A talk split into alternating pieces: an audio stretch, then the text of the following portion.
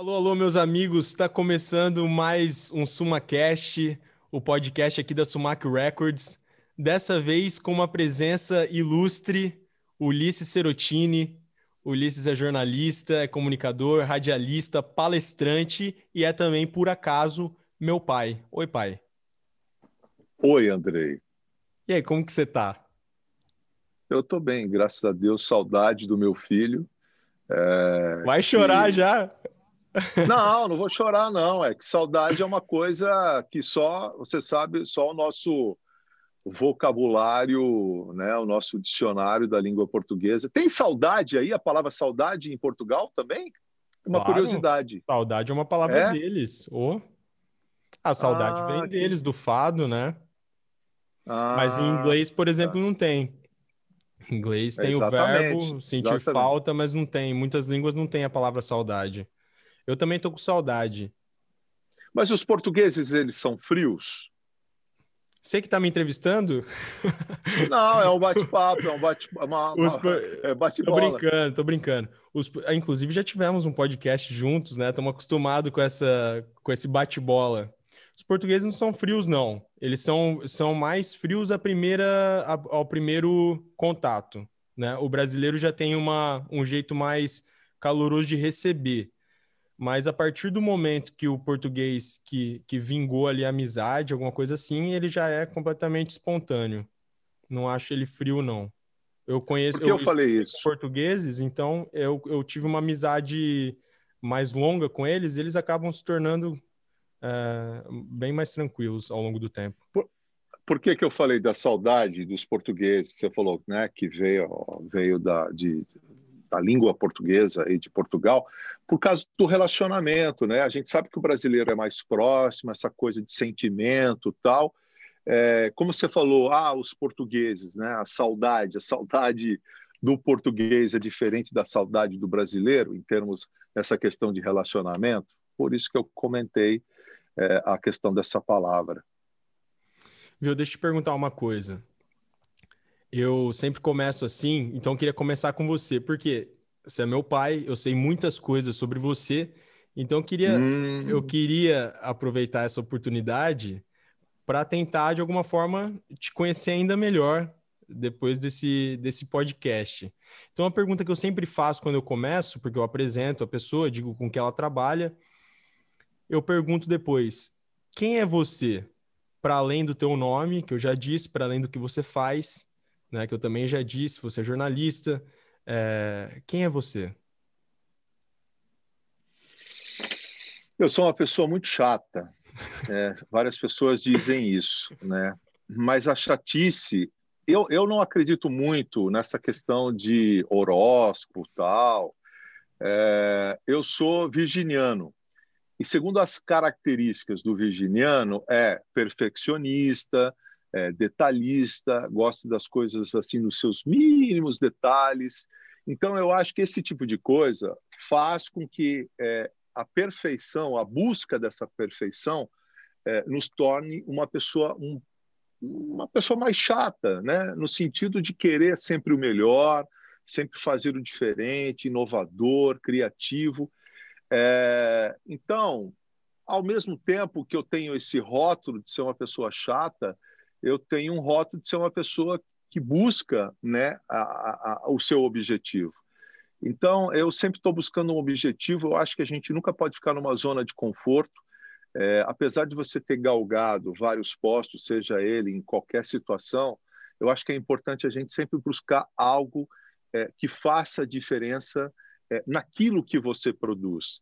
A gente, como comunicador, né, tenho um programa na rádio, se, se, as pessoas não, não sabem, por favor, ouçam a Centro América FM. Ó, Jabá. É, é, exatamente, o Happy Hour. Quando a gente né, traz a informação num momento crítico, que é, geralmente, essas pessoas estão no trânsito, que o programa vai ao ar das 5h30 às 7h30, é um horário de rush, a gente está vivendo um momento de pandemia, que é um negócio complicador para o planeta, as pessoas estão estressadas. E quando a gente traz informação e muitas vezes a informação ela não é uma informação entre aspas positiva, sempre algo é, questionador, algo que a gente tem que trazer informação, e nesse momento muitas informações de morte em função é, da doença, da Covid-19, é, como levar esta informação ao mesmo tempo deixar uma coisa intimista, deixar que as pessoas é, um pouco mais leve através da música. Por isso que esse programa é música e informação. E eu entendo como comunicador, você pode fazer a diferença na vida das pessoas. Assim como um médico salva vidas ou cura uma doença, né, com tratamento, como um engenheiro constrói lá a sua residência, eu acho que o comunicador é, ou o jornalista ele consegue de alguma forma agregar valor para o cidadão. Então, Ulisses é isso, é sempre buscando melhorar a vida das pessoas na medida do possível, é, de trazer uma leveza, muitas vezes no momento é, ruim, como eu disse, que é esta pandemia, e sou uma pessoa que busca sempre algo a mais, que não se contenta com aquilo que a gente tem no dia a dia e vira uma zona de conforto. Eu digo sempre para os meus amigos, enfim, pelos colaboradores, se está tudo bem aí, tá tudo bem, se está tudo bem, está tudo tranquilo, tá. Então, é, reflita, porque se está tudo tranquilo, vamos buscar algo mais, vamos buscar algo que faça é, a gente se movimentar, né? Porque quem fica parado é poste. E olha lá ainda, porque dá até para trocar de lugar o poste. Tem aquele ditado, né, que mar calmo não faz bom bom capitão, né? Saúde. Exatamente. Eu vou, me, eu vou me hidratar aqui, tá? é água, aguinha, tá? Minha, minha aguinha tá aqui também. Saúde. Tem bebida melhor do que essa? Não. É, é, a melhor bebida que Deus inventou. Água. Mas água, é, né? Você é religioso? Água pura. Eu sou cristão, acredito em Deus. É, eu acho que a Bíblia é um manual de vida é difícil, é a mesma coisa no manual de carro, é difícil você seguir a risca o manual, vai faltar óleo ali, vai faltar combustível aqui, uma peça precisa ser trocada em determinado momento para que o carro possa ter um desempenho durante sua vida útil, né? É, é, não comparando o carro, que é um objeto, né, com o ser humano, mas Fazendo uma analogia, eu entendo que a Bíblia é um manual para que a gente possa ter uma vida saudável, uma vida prazerosa, uma vida é, que a gente vai ter momentos de felicidade, mas de instabilidade. E com aqueles ensinamentos, eu acho que a gente consegue levar de uma forma é, mais, mais otimista até e, e, e pelo tudo que está acontecendo. Então, eu, eu, eu acredito sim em algo, num Deus supremo. Quem, quem são seus mestres, assim, não só no sentido espiritual, mas é, você tem algumas, algumas grandes referências, alguém que, que te ensinou alguma coisa que você jamais se esqueceu e você usou aquilo para trilhar seu caminho sem ser Jesus ou a Bíblia? Tirando o que você falou, Jesus, que tem vários ensinamentos ali, eu não tenho assim, falar, ah, esse é o cara, esse é meu mentor, é, eu, eu me espelho. Eu acho assim, durante a, a tua vida, você vai observando é, atitudes, ações de determinados é, profissionais, no caso profissionais. Então, quando eu fui apresentador de televisão, na época, para mim, o Carlos Nascimento era uma referência. Então, as coisas boas que eu entendia que para mim seria interessante assimilar, eu assimilava. É, na comunicação, eu ouvia vários comunicadores é, de várias emissoras de rádio, inclusive dos Estados Unidos. Opa, isso é legal, isso aqui eu vou tentar fazer. E claro que com o passar do tempo, estou falando na questão mais profissional, você vai colocando a sua personalidade. Então, você busca é, encontrar algo que te agrade, que você fala, isso cabe é, na minha performance e vai colocando a tua personalidade, claro, e aí você vai ter a sua identidade. É, na questão comportamental, pai e mãe sempre são referências, né? Meu pai, é, uma pessoa muito humilde, não teve estudo, da mesma maneira a minha mãe, mas os ensinamentos, a sabedoria, coisas tanto positivas quanto que eu entendia que não era legal, né? É, é, algumas crenças, alguns valores que são repassados de geração para geração, você assimila muito, né? Mas alguns você descarta. Por quê? Porque eu sempre falo, você vai dar risada, eu falo, a gente tem um repertório de vida, temos experiência. Então, quando você vai é, repetindo algumas coisas e você vê que não dá certo, fala assim, esquece, isso não tem. Tanto é que existe, né, levando agora para a religião, na Bíblia tem o Velho Testamento e o Novo Testamento. Então, obviamente, tem coisas que eu não concordo do Velho Testamento. E eu acho que na vida é assim. É, muitas coisas você me ensinou, o Alan me ensinou, a gatinha M me ensina agora, é, a minha esposa, enfim, as pessoas que estão convivendo ao seu redor é, acabam é, trazendo ensinamentos, né? Até das suas atitudes, da sua postura, de um feedback que você tem de um companheiro, de um amigo, ou a reação que a pessoa tenha diante daquilo que você fez, fala, puxa, eu acho que eu errei, eu, eu carreguei um pouco na tinta. Então, agora, ter uma pessoa que serve de referência, ah, eu vou seguir essa pessoa, não, eu, eu sinceramente não tenho. E eu acho que isso, de não ter é, esse mentor, como você disse, vai justamente ao encontro do fato de você ser um cara muito intuitivo, né? Eu percebo isso. Você é muito assim, você tem a tua ideia e você segue firme nela. Você, você, é, assim, confia no seu taco, né? E eu acho que isso vai ao encontro, porque hoje realmente as pessoas estão em busca, né, de, de, de mentores.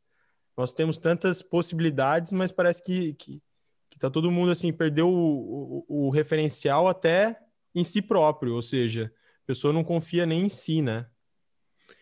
Nesse sentido da, da, da, da intuição, eu lembrei da rádio. E para quem não conhece, eu também queria que você contasse um pouquinho, assim, da história, resumidamente, porque eu sei que é uma longa e, e assim, uma história de várias, vários episódios, mas que você falasse um pouco dessa rádio, que é onde você está aí agora, nesse estúdio bonitão. Tudo lindo, microfone, músicos é. atrás. Então, Só é você interessante. Que tá meio... ah, pode falar. É interessante que é, eu comecei em rádio, depois eu fui para televisão, aí eu fiquei basicamente uns 20, 25 anos sem fazer rádio. E dentro do grupo da Rede Mato Grossense, que era a Rede Mato Grossense Televisão, não tínhamos rádio. Aí os acionistas resolveram montar uma emissora de rádio. Como sabiam da minha expertise, que eu já tinha trabalhado, falou, Ulisses, e aí, o que, que você acha? Eu falei, não, acho maravilhoso, né? Rádio é uma coisa que, que é, eu sempre digo que é a mosquinha branca que pica e aí é algo muito prazeroso, muito prazeroso. O feedback que a gente tem dos ouvintes é muito interessante, desde a época de ligar para o comunicador através do rádio e agora com ferramentas como redes sociais, como WhatsApp, isso fica muito mais próximo, é o feedback direto. Bom, é claro que eu vou resumir isso, porque são 10 anos, a rádio está completando é, esse mês, esse ano, 10 anos. É, tudo começou em novembro lá de 2010, quando os acionistas chegaram, ok, vamos montar a primeira emissora de rádio. Aí, o que, que a gente tinha especificamente aqui em Cuiabá? Várias emissoras é, fazendo mais do mesmo. É, qual é a música, o ritmo predominante no estado de Mato Grosso ou especificamente Cuiabá? Ah, é o sertanejo. Vamos fazer uma rádio sertaneja? Nós vamos fazer mais do mesmo. Né? E quando a gente levou a proposta de sair, pensar fora da caixa, porque não tem muito que se. Rádio é rádio, ponto. Mas a programação, que, que música nós vamos tocar? Vamos tocar músicas que resgatam a memória afetiva de pessoas assim como eu, que já passou dos 50. Né? Não vamos fazer rádio para jovens. A gente não quer. A gente quer um público com bom gosto, que mexa com a memória afetiva das pessoas, que toque aquela música e fala: puxa, olha essa música. Quando essa música tocava no rádio, eu fazia tal coisa, eu fazia faculdade, eu namorava não sei quem, memória afetiva. Aí a gente entendeu que as emissoras de rádio aqui tinham um break, que é um intervalo comercial muito longo, com 10, 12 minutos, que era modelo de rádio. Toca sertanejo, coloca 10, 15 minutos é, de, de, de comercial, cada break, cada intervalo comercial, e é isso. Falei, opa, aí já tem mais um ponto. A gente pode diminuir esse break. Claro que agrega valor. Quando eu tenho um break, o nosso é um break curto, eu entendo que é respeito com o empresário que investe, que quer dar visibilidade tanto ao produto ou ao serviço que ele faz, desenvolve, e mais, o ouvinte vai falar: opa, eu sei que aqui é um break curto, eu vou ficar porque eu sei que vai tocar uma música daqui a pouco. Então, isso é legal. E mais, está na, tá na, na veia, correndo aqui nas veias, que é o jornalismo.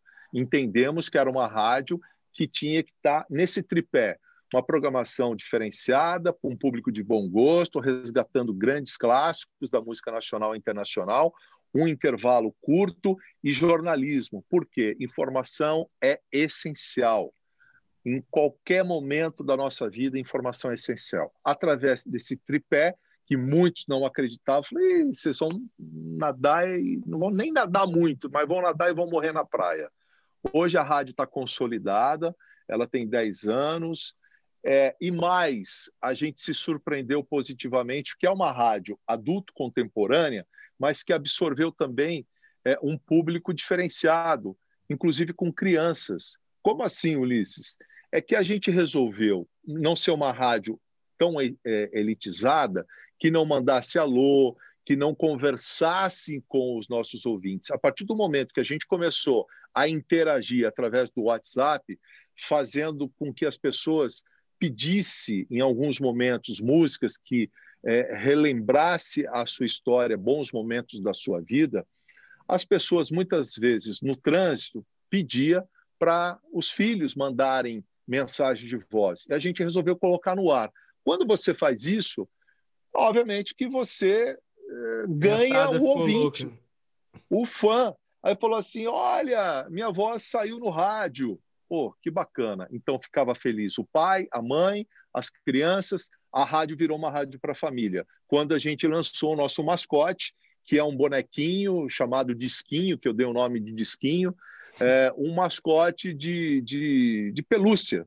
Né? E, enfim, é, é esse tipo de, de, de situação que faz a gente movimentar essa roda no caso dessa rádio, que hoje é uma rádio que já tem o seu público fiel, volto a dizer, a gente não chama o nosso ouvinte de ouvinte, a gente chama de fã, porque ele transmite isso para a gente. É uma, uma troca de energia.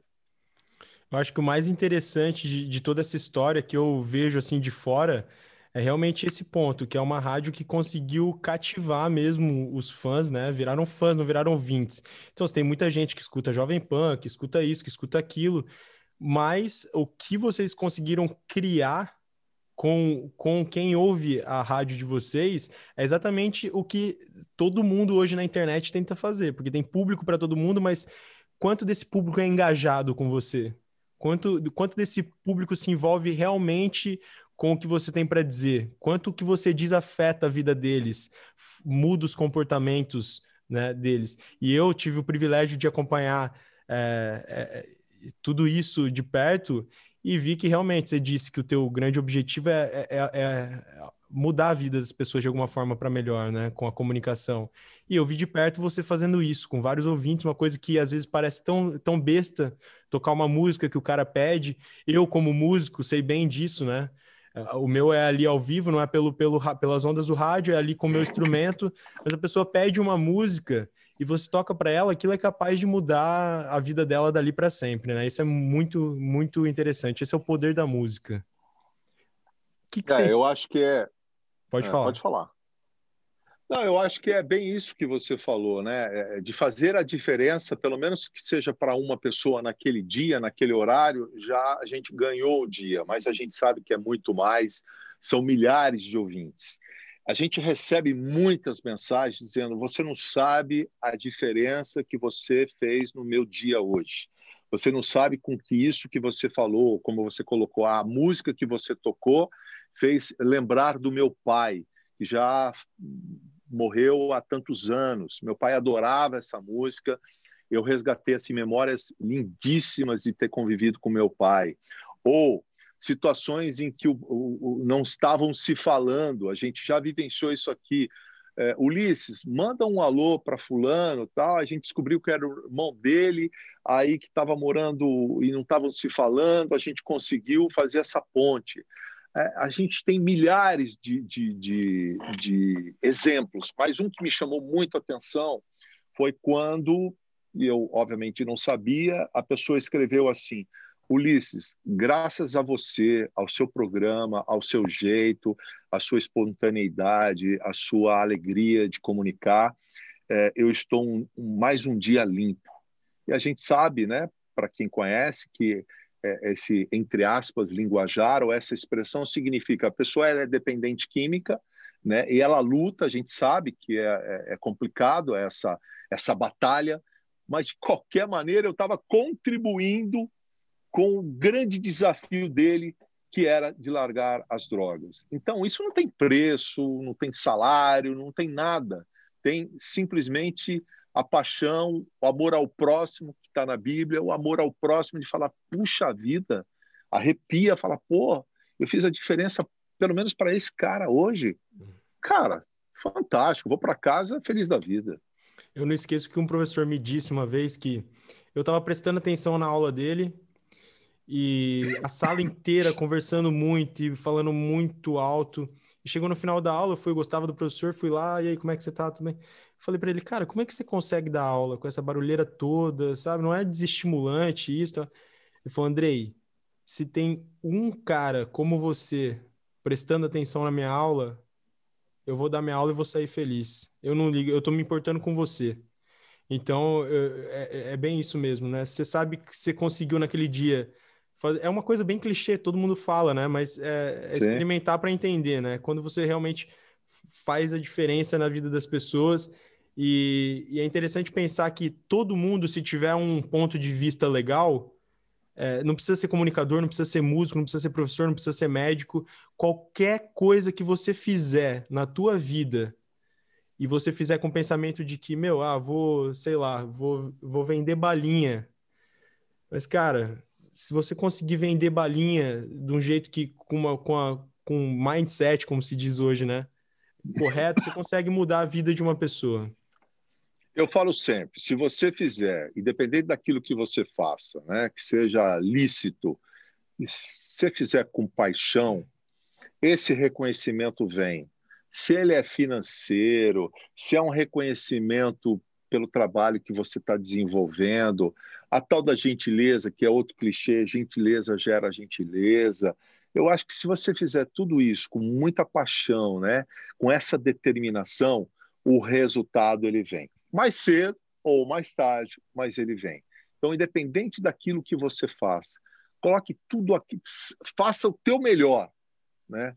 E as pessoas enxergam isso, né? As pessoas entendem, elas sabem quando eu estou no ar é impressionante isso. Quando eu estou um pouco mais triste, porque eu falo que a gente tem que ser um, entre aspas, um personagem, né? Porque eu estou trabalhando, eu tenho que levar a alegria, eu tenho que levar a informação. É ninguém sabe a minha vida particular. Todos nós temos problemas. É, só que naquele exato momento eu tenho que desligar os problemas e ligar uma coisa autoastral, para cima, porque o programa é isso. É, eu deixo de ser gestor para ser comunicador, que eu faço gestão também das emissoras de rádio. Então, é, eles percebem quando você não está legal. Quando, o que está acontecendo, Ulisses? Hoje você está. E aí eu brinco, eu falo, ah, estamos meio borocochô hoje. E quando você é natural e você é transparente, aí que eu falo que vem o retorno dos fãs. Eles passam mensagem dizendo: Ulisses, você precisa melhorar. Ó, oh, a gente, pô, curte você, não fica assim, não. Porque a gente tem problemas, natural isso. E como eles têm problema, e no dia a dia eu estou tentando remover, entre aspas, esses problemas, ou pelo menos levantar o astral naquele período que eu estou no ar, pô, aí vem a resposta de não, a gente quer te ajudar, e aí vira uma festa. Show. E quais são, quais são esses problemas? Quando eu estou meio borocochô, o que te aflige no dia a dia? Quais são os, quais são os, como diria a Bujanra, quais são os males da sua alma?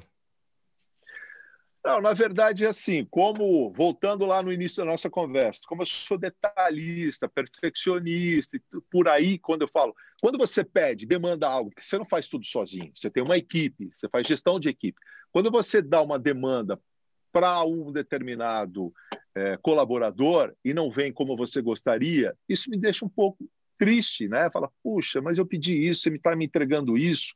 Então, você tem que dar um feedback, mostrar o que de fato você pediu. Isso é comunicação, né? Tem a mensagem, mas pode ter ruído nessa mensagem, né? Tem o emissor, tem o receptor, tem o veículo no qual a gente faz isso, ou verbalizando, ou por escrito, num e-mail, mas quando chega uma mensagem com um certo ruído e acaba não entregando, isso me deixa morocochô. Mas, mas fora, assim. da, fora da TV, fora da rádio, você como, como cidadão, você como. Ah, as coisas do dia a dia. A gente brinca aqui no trânsito, Cuiabá está complicado, tem muita orelha, né? O cara faz um monte de lambança. Mas isso aflige, a sua, isso aflige a sua alma. Não, não, não, não, não minha alma. Estou falando isso até a gente estar tá essa semana aqui com uma enquete. É, o que te tira do sério e por quê? Então, claro, o que me tira do sério é trânsito é um. É, quando você pede algo e a pessoa não entende aquilo que você pediu, aí a gente tem que fazer o lance da empatia, se colocar no lugar do outro. Será que ele entendeu que de fato eu me comuniquei bem, falei exatamente o que eu gostaria que ele entregasse?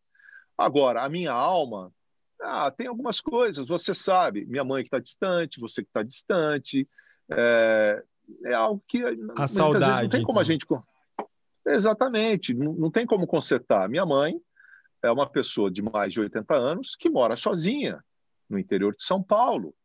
É, o filho dela, que é o mais velho, o mais novo e o do meio, que sou eu, filho único, está distante.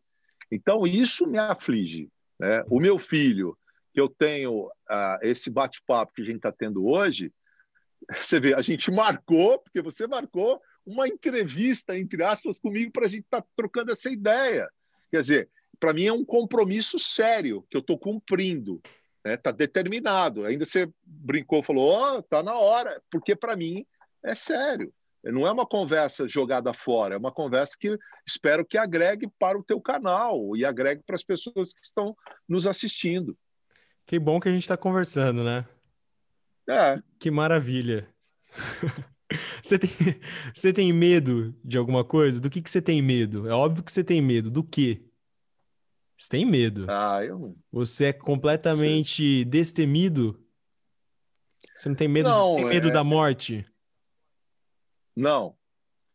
É, eu fiquei pensando sobre isso é, é em função da pandemia falar, meu Deus, e agora? Né? A gente tem, tem visto muitos amigos, é, pessoas famosas que estão nos deixando em função dessa doença, é, e aí a gente faz uma avaliação né, desse meio século já vivido e fala assim, pô, será que eu construí algo interessante? Será que eu tive uma vida... A gente faz uma retrospectiva. E eu diria que a retrospectiva é, é positiva, né? Eu não sei dar percentuais para você, mas eu, de uma forma muito simples, eu falo, pô, legal, acho que tá bacana. Se amanhã eu for, é, faz parte, é natural da vida. Ah, você quer ir? Claro que não. Quero ver meus netos ainda. é, agora, ah, você tem medo? Acho que o medo não é. Acho que não faz parte desse processo. Né? É a única certeza, todo mundo diz, né? a única certeza da vida é a morte. Agora, os medos comuns é sofrer com uma doença, isso é um, um, um medo, né, entre aspas, um medo, esses medos comuns, tal, mas medo, medo de alguma coisa não tem, nem de fantasma. O que, que é um dia perfeito para você? Um dia que. Um dia perfeito é basicamente isso que a gente vinha falando, é, de ter feito a diferença. Muitas vezes a gente faz a diferença na vida das pessoas, tanto para o lado ruim quanto o lado bom, e muitas vezes pela nossa atitude, a gente nem percebe. E aí as pessoas vêm e falam: Ah, lembra aquele dia que você falou tal coisa para mim? Eu falei: Lembra, e aí? pô, fez uma diferença na minha vida. Volto a dizer, tanto para o lado bom quanto o lado ruim. Como você fala, o dia perfeito, o dia perfeito é se você fizesse algo todos os dias em que as pessoas dissessem, pô, aquilo lá é, fez com que eu refletisse, pelo menos, ou que eu mudasse de posição, ou que eu tomasse uma atitude. Pô, isso é muito, muito legal. E é engraçado que, na maioria das vezes, a gente fica preocupado com a frase, né? Fazendo uma analogia, fica tão preocupado com a frase, eu preciso falar essa frase, e a pessoa, quando, quando pega nela e ela vem falar, ela reparou na vírgula, ela reparou na frase anterior, ela reparou na frase seguinte, aquela frase que a gente estava achando que ia. É como você disse, é muito mais no, nos detalhes, no exemplo, as pessoas reparando, te olhando, não pelo muito pelo que você fala. Ou... exatamente. Muitas vezes eu tenho, como bom italiano, vocês estão observando, eu falo com a mão, a expressão facial ela é muito forte. Então, além de verbalizar, eu falo né, com o rosto, com a minha face. Então, quando eu estou sério, quando estou né, bravo, quando eu estou um pouco mais sorridente. Então, não, como você bem colocou, não só quando você verbaliza, mas a atitude. Ah, você lembra que você fez aquilo? Eu falei, lembro. Ah, eu percebi. Então, a atitude, né, a ação, é, e, e mais do que isso, quando você vai de fato verbalizar, o tom de voz. A gente trabalha com a voz. Então, na maneira que você dá entonação a determinadas palavras, você acaba mexendo com as pessoas pelo tom de voz. Tom mais agressivo, mais enfático, um tom mais ameno, né? Olha, você precisa pensar naquilo e por aí vai. Ah, isso você conquistou quando? Hum, isso é muito complexo. É, eu digo sempre, é, a gente tem quase 800 profissionais aqui. Claro que você, a gente não consegue conversar com todos, mas assim, não dá para passar a régua.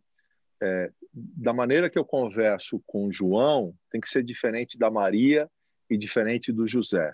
Se a gente é, fazer gestão de pessoas, passando a régua, tratar as pessoas do, do mesmo jeito, é, o resultado não é legal. Mas como assim? Então você faz distinção, já estou fazendo a pergunta para você.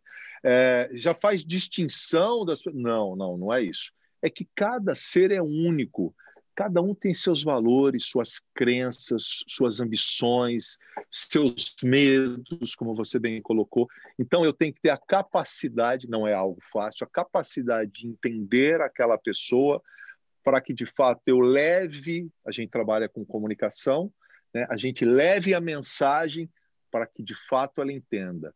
Por isso que quando eu falo para você que a pessoa não entregou aquilo que eu imaginava, eu faço uma reflexão. Será que ela não entendeu por uma falta de capacidade de entendimento ou eu não me comuniquei bem como deveria ter comunicado para que ela entendesse de fato o que eu gostaria que ela entregasse? Tem alguma coisa profissionalmente que você ainda não conquistou e queira conquistar? Eu sempre, claro que esse ano está complicado, mas assim, é, meu sonho, né, alguns sonhos, né, era fazer um estúdio Glass, né, de algo incipiente, não tinha nada, tinha aqui um, uma laje apenas, né, para quem conhece a emissora aqui. Conseguimos fazer um estúdio Glass. Eu quero reformar o ano que vem esse estúdio Glass, né, dar uma mudada. Aqui, esse, esse estúdio que vocês estão vendo aqui é o estúdio é, de gravação. O estúdio ao vivo é, é outro lugar. É, conseguir. Eu queria, a gente tem uma corrida, para quem não é de Mato Grosso, ou, ou, ou, sabe que tem uma corrida importante é chamada Corrida de Reis, que tem mais de 15 mil atletas, mas a terra aqui é muito quente. Eu queria, porque queria fazer uma corrida noturna. Né? Tem um programa aqui que se chama Easy Night, aí a gente criou o Easy Night Run. Era um desafio que eu tinha. Eu falei, não, nós vamos fazer com um público diferenciado, menor. Fizemos o ano passado 2.500 corredores e detalhe, foi à noite e foi um, um percurso com música. A gente tinha bandas tocando durante o percurso, saxofonista com DJ, um caminhão palco com som, quer dizer, mais um desafio alcançado. A gente tem um programete que é música e vinho, né, que a, a sommelier traz informações do vinho e coloca a música faz essa harmonização. Falei, pô, vamos fazer um músico e vinho em concert. Fizemos um grande evento com uma orquestra, com a sommelier. Não tem uma é, ideia então é assim, que passa na sua cabeça que você fala assim, hum, essa aqui eu acho que nunca vai sair daqui porque essa tem que tem que trazer o, o Papa. Ó, vou te dar uma, um, acho que você sabe. Eu, eu, eu tinha uma coisa na cabeça. Fazer rádio dentro do estúdio é fácil, né? Agora, fazer rádio um programa dentro de um carro ah, tem andando. Essa Nós fizemos essa o foi massa. a bordo. Essa foi muito Aí massa. Aí os caras falaram, você tá maluco? Eu nunca ouvi.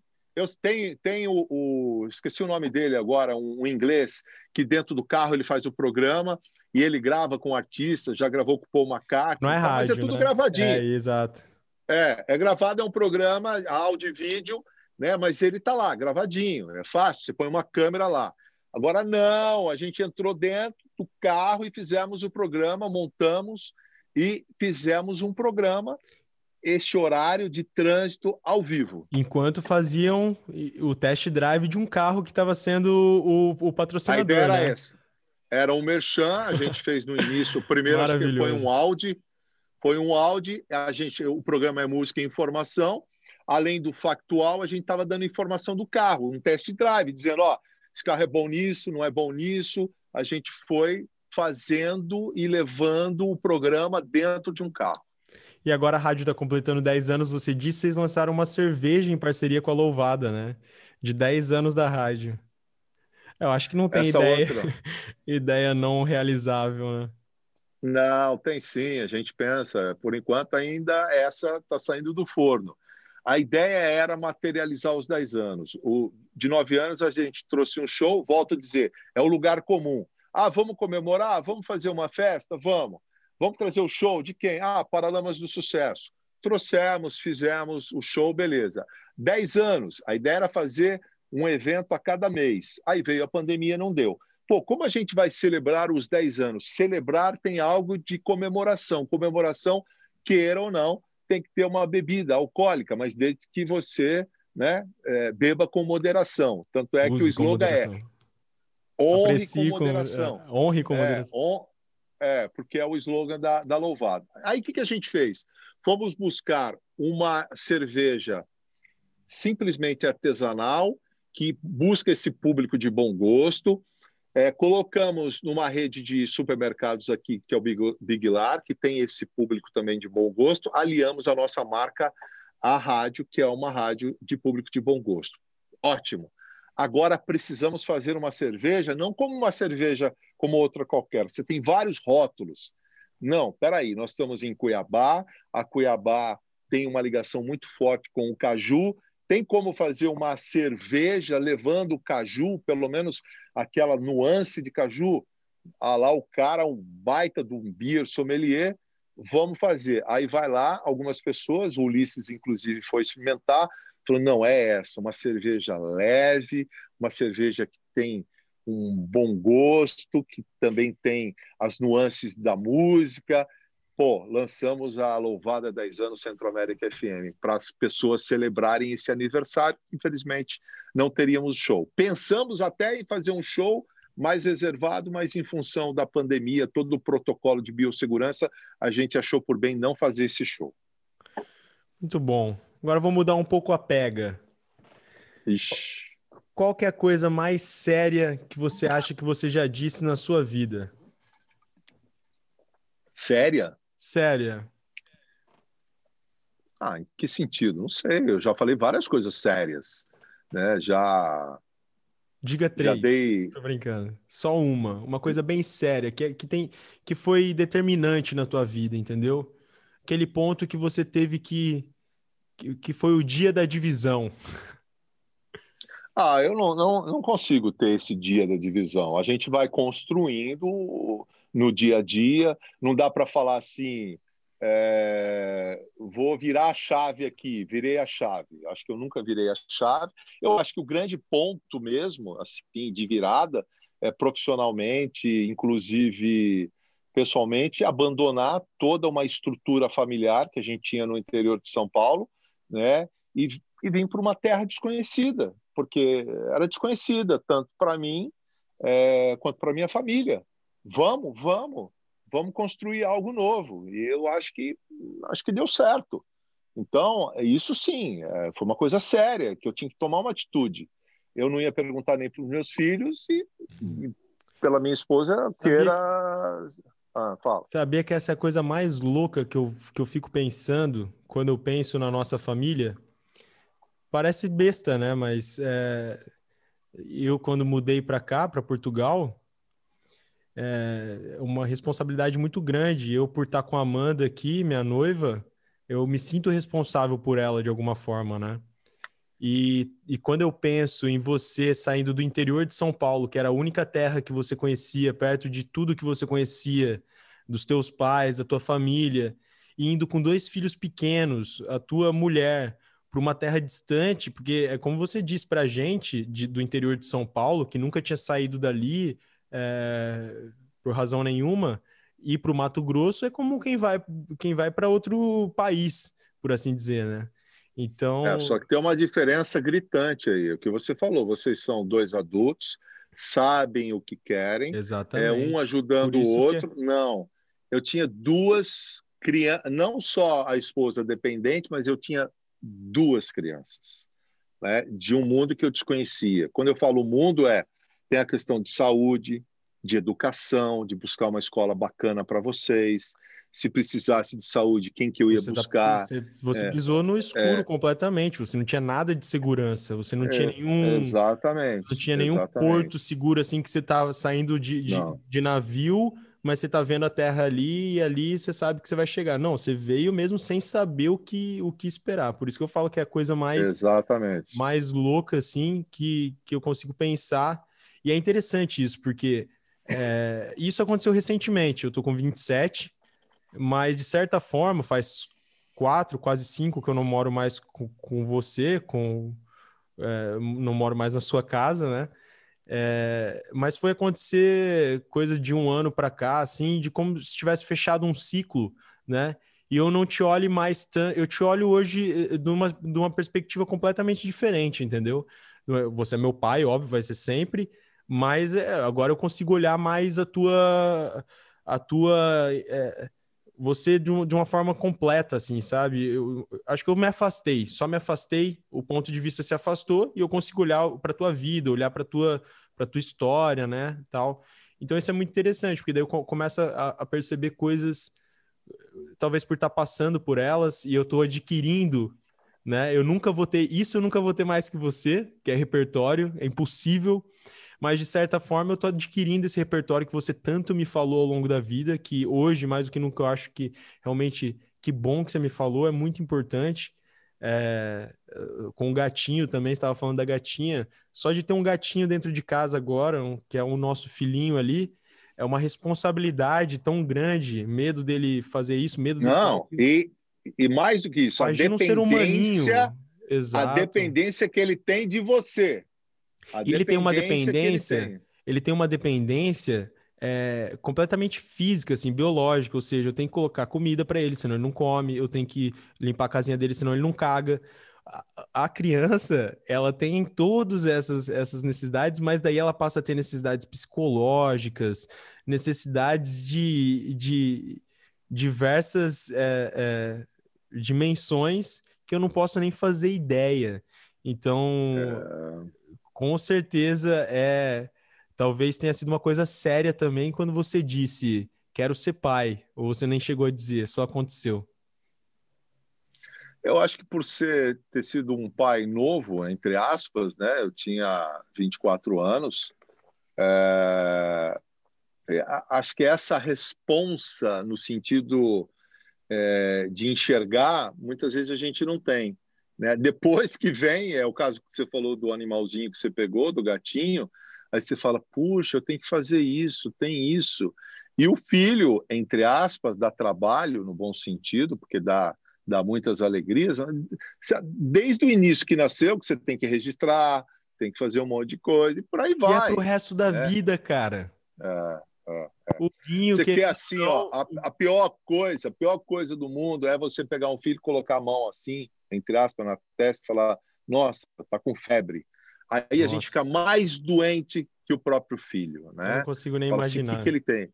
É o tal de se colocar, falar, ah, se eu pudesse, né, me colocar no lugar dele, eu não posso. Ele, ele vai ter que sofrer. A gente não quer que filho sofra, porque como a gente já sofreu em alguns momentos, né, a gente fala, a gente não quer. Mas ao mesmo tempo, tem que sofrer, tem que entender que a vida não é como a gente gostaria. E muitas vezes os pais erram. Eu inclusive errei, acho que errei muito, é, no sentido de muitas coisas que a gente. Estou falando até de coisas materiais, ou, né? É, é, tipo assim, pô, eu dei aquilo que eu não tive, mas, pô, eu fui lá, eu conquistei. Então, muitas vezes a gente precisa conquistar aquilo que de fato eu quero. É isso que me impulsiona. Porque se não tem tudo, tudo, tudo, fica a vida muito chata. É uma vida que não tem razão. Que ah, tudo para mim é simples, tudo para mim é fácil. Aí a gente começa a buscar subterfúgios, de coisas muitas vezes que não levam a lugar nenhum, pelo contrário, afunda ainda mais aquela pessoa que de alguma forma está deprê.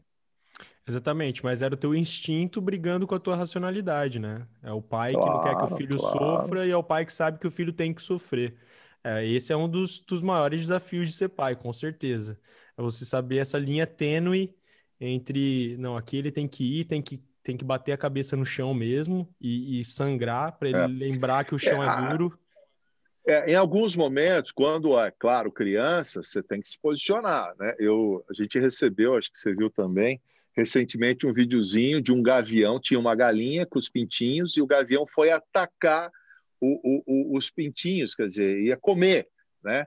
A galinha, muito inferior em termos né, de, de, de, força, foi lá e bateu de frente com o gavião, foi, foi erguer, nada, quer dizer, você não mede esforço. Você vem uma força interior assim, você não sabe nem de onde, e você sai em defesa. Por quê? Será que é essa força, os... hein? Ah, é... é instinto materno, de pai, de mãe, principalmente a mãe, né? A mãe tem muito isso. Claro que o pai também tem, mas o pai já é um pouco mais no sentido, não, tem que aprender, tem que entender. Então, é, é, claro, passou de uma faixa, se vira, Agora a vida é sua. Vai, vai em busca dos teus objetivos. É isso. Eu acho que de alguma forma esse é, esse é o grande o grande problema, né, das, das gerações mais mais novas. Num, num, panorama geral, os pais melhoraram de vida, né? A gente sabe que o século passado foi um século devastador para o mundo inteiro e a gente, a sua geração é a geração que mundo afora foi conquistando mais espaço, foi saindo, como é o teu exemplo clássico, caricato de pai é, é, e mãe humildes, né? Que vai conquistando seu espaço, e aí vem essa geração depois que que está mais, mais tranquila porque as necessidades não são tão imediatas, né? É, eu acho que é uma, um, um espírito do tempo, por assim dizer. Uma coisa que todo mundo está tá experimentando. Vamos ver quais vão ser os, os próximos episódios. Quais vão ser os próximos episódios depois dessa, dessa pandemia, será? O mundo muda. O mundo... Eu quero morar em Portugal. tem, um, tem um colchãozinho aqui na sala para você. Caso não é grande, mas dá para pôr um colchãozinho de ar aqui na sala para você. Ah, que bom. O mundo Olha, muda todo... para melhor, para ah, pior. Tá todo mundo é, todo mundo fala, ah, é o novo normal, novo... Eu não sei se vai ser novo normal. Tem assim, tem. É... Nunca foi meio normal, vamos combinar, né? Nunca foi muito é, normal. Tem vários aspectos. As pessoas assim, ah, a hora que vier a vacina, todo mundo tiver imunizado, ah, vai virar o que era antes. Ponto. E tem outros que falam assim, não, a gente fez várias reflexões, a gente fala muitas vezes, vão riscar 2020 do calendário, outras pessoas, não, a gente aprendeu muitas coisas. Em todos os aspectos, né? De ficar distante, de não poder abraçar, o brasileiro tem muito isso, né? Os, os, outros países, acho que nem muito, tal.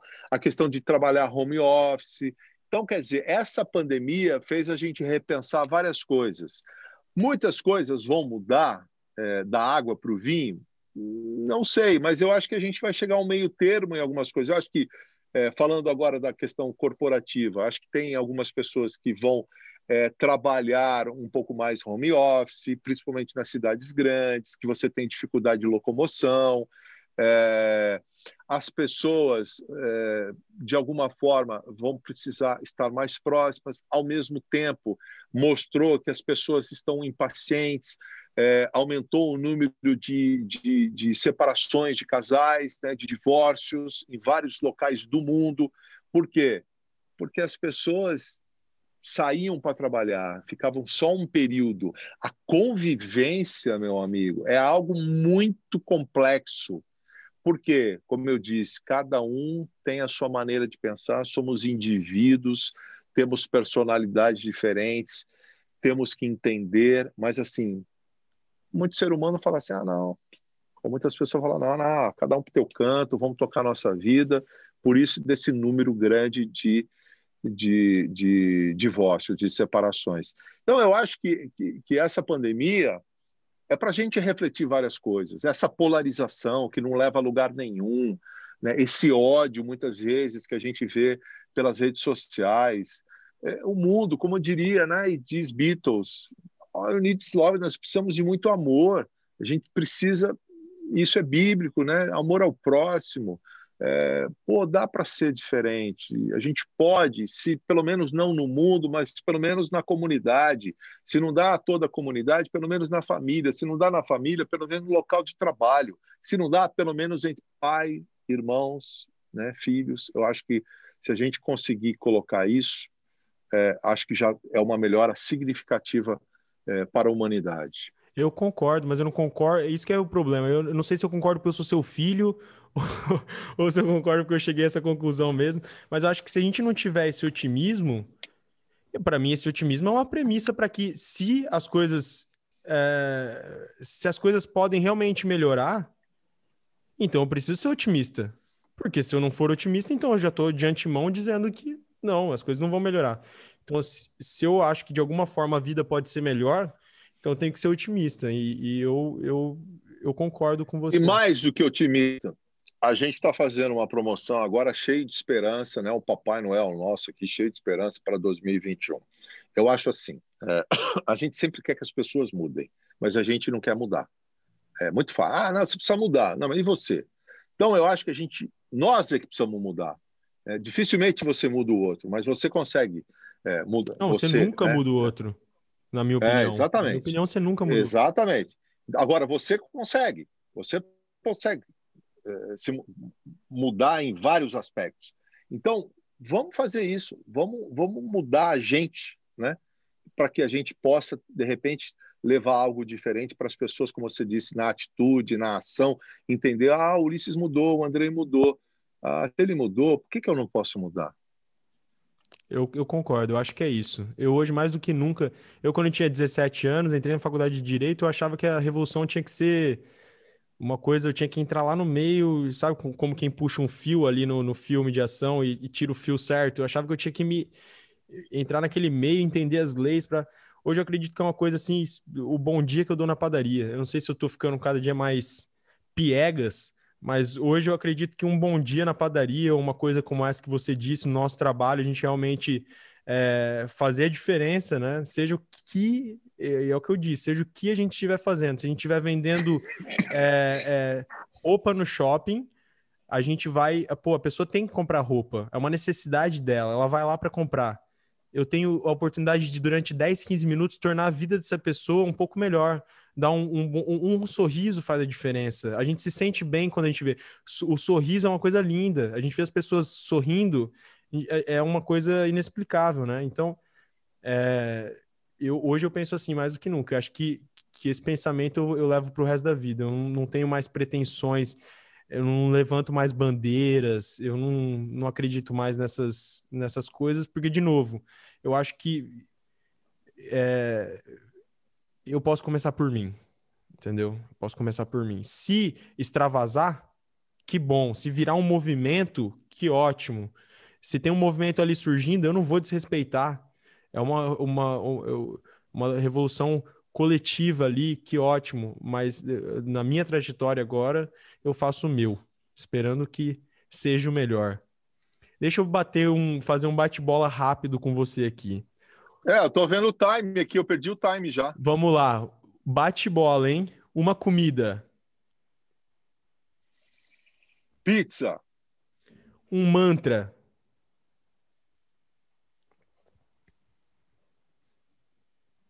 Hum. hum. É... Um mantra. Você me pegou agora. Ah, você falou que não tem, não tem nenhum mentor. Qual que é o teu mantra que você É. criou si- que você criou para si?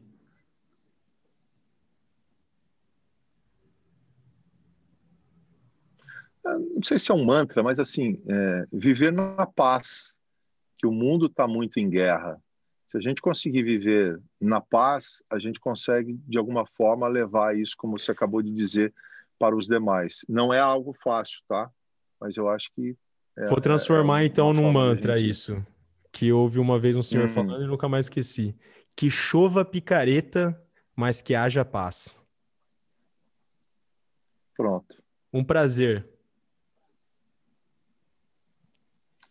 Ah, um prazer é fazer as pessoas do outro lado do rádio de alguma forma feliz. É, isso é muito prazeroso. Eu muito achei que era legal. tomar um Cabernet Sauvignon. Ah, mas aí esse Cabernet é um prazer assim é, individual. Por mais que você esteja no coletivo, com a família, com os filhos, tal, é prazeroso. Mas o prazer maior é saber que você está fazendo a diferença para outra pessoa. Quando você toma o seu vinho, o Cabernet, é um prazer assim seu Claro, único, individual, né? Então vai, uma uva. Caber- ah, Cabernet, Cabernet é a top 1. é claro. Um talento secreto, tem algum? Eu, talento secreto? Ah,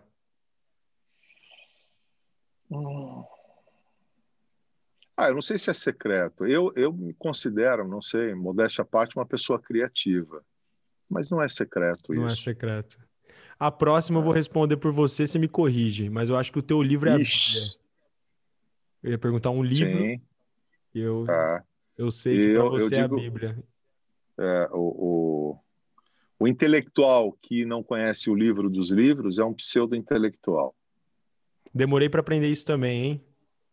Demorei, demorei para É, ver. e eu vou dizer, é complexa, não é tão fácil assim. Nem um pouco. A- além de ser longa, é a interpretação, um pouco. é essa, essa perspicácia você tem que ter. Senão, ela é usada como muitos usam aí de forma é, equivocada. Leviana, a Bíblia, Também. os Beatles e Matrix são três coisas que ao longo da vida eu fui tendo contato e fui tendo outra percepção sobre eles sempre, sempre, sempre. Então, quando eu era criança, eu ouvia Beatles, eu entendi uma coisa. Eu via Matrix, eu entendi uma coisa. Um filme de ação. Beatles era uma musiquinha do submarino, por assim dizer. E a Bíblia era uma coisa que era porque era, mas eu nunca tinha me perguntado sobre aquilo, né? E depois, ao longo da vida, você vai crescendo. E hoje, o ponto de vista que eu tenho em relação à Bíblia é muito interessante, mas o podcast não é sobre mim, é sobre você. Um filme, Ah, adivinha? A Vida é Bela, Nossa. Sociedade dos Poetas Não. Mortos. Exatamente. Robin Williams. Eu ia falar isso, eu ia postar isso no meu Instagram ontem, que veio uma tirinha lá do Sociedade dos Poetas Mortos. E eu não esqueço de você chegando no meu quarto com uma fita cassete, colocando no meu armário e falando: Filho, esse filme aqui chama Sociedade dos Poetas Mortos. Quando você puder, assista. E eu fui assistir anos depois, não sei porquê, aquela história morreu, eu não lembrei. E fui assistir, caraca, esse é o filme que o meu pai tinha me indicado e que tinha colocado a fita no meu guarda-roupa. E nunca mais esqueci. Since the day make your lives extraordinary. Um álbum. Carpe Diem. Carpe, Carpe Diem. Diem. Um álbum. Branco dos Beatles. Puta, que resposta, hein, cara? Sou seu fã. Sou, sou, sou seu fã. Que álbum. Puta merda. Que álbum sensacional. Eu sou apaixonado pelo álbum E ganhei, e ganhei, e ganhei de uma fã recentemente. Sério? LP ou, É, ou, detalhe. ou CD? Não, LP, o álbum é vinil, meu amigo. Ah, e detalhe, gente, vou contar para vocês essa história. Um belo dia, lá em São Paulo ainda, chego do trabalho com dois filhos pequenos, a gente tinha um ambiente que tinha áudio e vídeo, né, a televisão, o som, eu tinha vários, já trabalhava em rádio, eu tinha vários discos de vinil, né? Olha o que, que a gente faz também pelo filho. Aí, belo dia, cheguei para almoçar e pergunto para minha esposa: cadê os dois, o Alan e o Andrei? Ah, estão lá no quarto ouvindo música. Aí eu chego, todos os discos, o vinil tirado do plástico, para quem é novo assim e vocês não conhecem, vem num plástico bonitinho, eu guardando, colecionando. E aí todos aqueles discos assim no chão, no carpete, e um passando em cima do outro, riscando todos os discos. Fazendo scratch. Um olha para mim. É, exatamente. Aí olha para mim, um abre um sorriso, o outro abre um sorriso. Eu não sei se eu chorava, porque aquilo lá era relíquia, Nossa, né? hoje é uma relíquia. Eu não sei se eu batia ou se eu dava risada, né? E aí eu acabei dando risada. Não é fácil ser pai mesmo, hein? Puta merda. Não, não é não. não. Ah, o Guinho esses dias não quebrou o teu monitor? Quebrou. Não podia fazer nada. Ah, mais... então. É triste. Bater num gato? Não dá. não vai entender nada. Você gostaria que eu tivesse feito alguma pergunta que eu não fiz? Olha, eu eu sou professor também. Você não falou no início, né? Eu já dei aula na Universidade de Cuiabá para publicidade propaganda, em São Paulo na Unesp, é, telejornalismo. É, e eu tenho um negócio comigo, ai, eu acho muito chato isso, por isso que eu falei, eu sou um cara chato. Eu nunca dei 10 para ninguém. Por quê? Porque eu acho que 10 é a perfeição. É, então eu posso dar 9,9, mas o 10 eu acho que é assim, muito perfeito. E eu não vou dar 10 para você pela entrevista, mas eu acho que tá legal. Então eu acho assim que você fez todas as perguntas. Uma pergunta que você que eu gostaria que você fizesse. A gente falou muito pouco de música, né? Mas eu acho que foi para um outro caminho, uma outra vertente que acho que também agregou muito, que é legal. A gente teve um papo, acho, pelo menos do meu ponto de vista, mas o mais importante aí que está, não é o que o Ulisses achou e nem que o André achou, mas fundamentalmente aqueles que nos assistem, se achou interessante ou não, se é bacana. É um bate-papo, né? É algo assim é, descompromissado no bom sentido, tal. Então, eu acho que, que foi bacana. Acho que todas as perguntas, se tivesse aberto para algum outro perguntar, pode, pode ser que viria uma pergunta totalmente diferente. Porque, além de você estar tá me entrevistando, está entrevistando um pai, que é diferente de você entrevistar qualquer outra pessoa natural isso. Então, eu acho que não ficou nenhuma pergunta que, de bate-pronto, eu diria, ah, você deveria ter perguntado isso, mesmo porque é muito deselegante falar para o entrevistador qual pergunta que você gostaria que fizesse. Quer dizer, mostra uma certa incapacidade do entrevistador. Então, vou fazer uma perguntinha simples para terminar. Hum. E parafrasear, e essa essa pergunta que eu fiz ah, antes, ah. antes, que é o que, eu, que você gostaria que eu tivesse perguntado, é ele também faz que é o, o Abu Janra, que eu sou muito fã do Provocações. Tava falando pro pessoal ontem lá no grupo da Sumac que é hobby meu é assistir o Provocações. A TV Cultura disponibilizou no YouTube todos os episódios. E assim, e agora é o Marcelo Taz, né? Tá agora fazendo. é o Taz. Mas eu acho o Taz, eu acho o Taz é, comunicador. Entendi. O, o Abu Janra era um, um, um, doido, um filósofo, um ator, um ator é. entendeu? Então, o do Tais eu não gosto de assistir muito. Eu assisto do, do Abu Janra. Liberaram? A pergunta. Hã? Liberaram, então? Sim, tá, a, o canal da TV Cultura no YouTube é maravilhoso. Eles colocam todo o acervo de programas antigos, não só provocações, mas Roda Viva, tudo que você imaginar. Castelo Ratimbum. Castelo Ratimbum, muito bom também. Aí Marcelo, aí Marcelo Tais brilha o, o professor Tibúrcio, o Telekid, eu acho que o Marcelo Tais é por aí, adoro o Marcelo Tais, mas ele conduzido provocações, eu acho que ele, ele não provoca muito. E o Abu Janra provocava, e a pergunta que ele fazia para terminar o programa sempre era: Ulisses, pai, o que é a bendita da vida? O que é a vida? A vida ela é muito intensa, ela é diferente em todos os momentos deste repertório de vida. É algo que a gente tem que agradecer muito, muito, muito a Deus, porque se é aqui uma passagem, que essa passagem então seja muito, muito próspera não só para aquele que está vivendo a vida, mas a vida que ele vai deixar para outras gerações. Você falou, falou, falou, quero saber. O que é a vida? A vida está pulsando em vocês. Eu transferi a minha vida para vocês.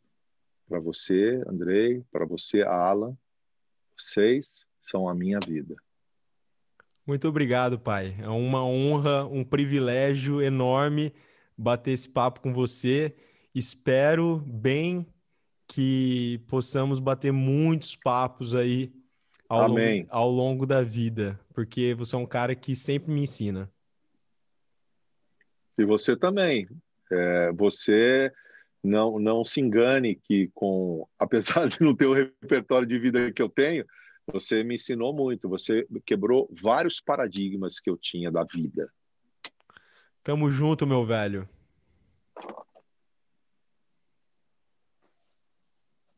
Fechou. Obrigado, gente. Valeu.